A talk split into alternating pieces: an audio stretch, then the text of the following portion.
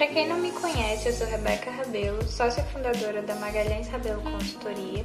Vou falar um pouquinho sobre desenvolvimento sustentável e a sua importância para as empresas. A partir das novas discussões sobre a necessidade de criação de um novo modelo que permitisse a conciliação entre o desenvolvimento econômico e a conservação ambiental, acabou surgindo algumas novas correntes de pensamento, como a do desenvolvimento integrado e do ecodesenvolvimento.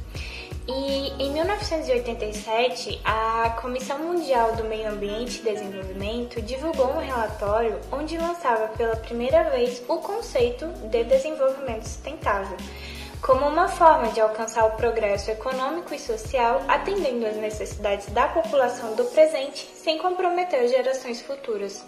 E de acordo com Sachs, a sustentabilidade contém oito dimensões. A primeira é a dimensão social, com a realização de um grau justo é, de homogeneidade social, com uma justa distribuição de renda. A segunda é a dimensão cultural, é, que é o equilíbrio entre o respeito às tradições e a inovação, e a capacidade de autonomia no desenvolvimento de projetos nacionais endógenos. A terceira dimensão é ecológica, com a preservação do capital natural no processo de produção de recursos renováveis e a adoção de limites ao uso de recursos em processo de depleção. E a quarta dimensão é ambiental, onde deve haver o respeito e a intensificação da capacidade dos ecossistemas naturais para se autoestabelecerem. A quinta dimensão é a territorial, onde deve haver um equilíbrio das configurações rural-urbana com a superação das desigualdades interregionais. Ele também aborda a dimensão econômica, onde deve-se ter atenção com a segurança alimentar, a modernização dos instrumentos de produção, a autonomia para o desenvolvimento de pesquisas científicas e tecnológicas e também a inserção independente na economia internacional.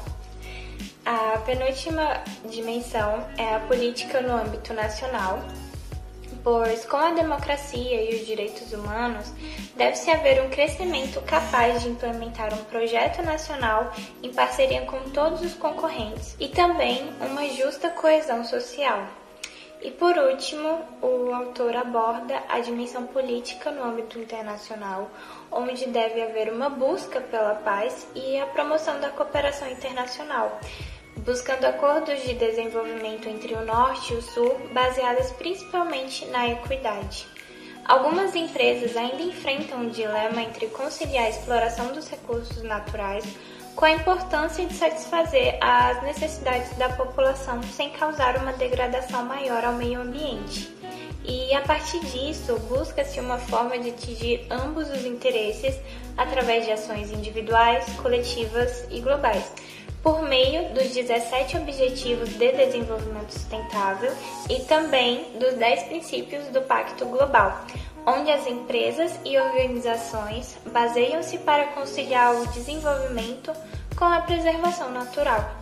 O Pacto Global foi uma iniciativa criada pelo ex-secretário da ONU, Kofi Annan, que buscava mobilizar a comunidade empresarial internacional para aderir aos princípios do pacto.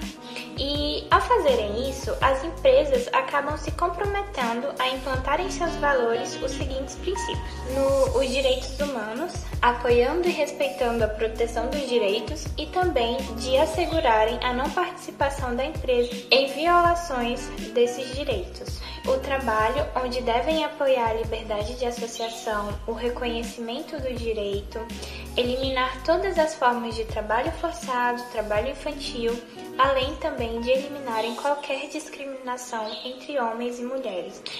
Na área ambiental, as empresas devem apoiar a prevenção aos desafios ambientais, desenvolver e promover iniciativas de responsabilidade ambiental, além de incentivar a difusão de tecnologias ambientalmente amigáveis. E na área da anticorrupção, as empresas devem combater a corrupção em todas as suas formas. Um dado muito legal que está no site do Pacto Global é que o setor empresarial brasileiro conta com mais de 800 membros, tornando a Rede Brasil a terceira maior do mundo. E com a pandemia afetando fortemente a Agenda 2030, é, ampliando a pobreza e a desigualdade social, limitando a disponibilidade de serviços médicos e acarretando prejuízos à saúde, foi criado um pacto contra a Covid-19, onde um coletivo de empresas e organizações que atuam em diversos setores da economia articulam formas conjuntas para auxiliar a sociedade brasileira no enfrentamento do coronavírus por meio da mobilização de lideranças empresariais, é, fazendo alinhamento entre o setor público, o setor privado e a sociedade civil no desenvolvimento de projetos. Vocês podem dar uma olhada nas empresas que fazem parte desse coletivo no link que vai estar aqui embaixo na legenda. E esse foi o nosso primeiro tema. Eu espero que vocês tenham gostado.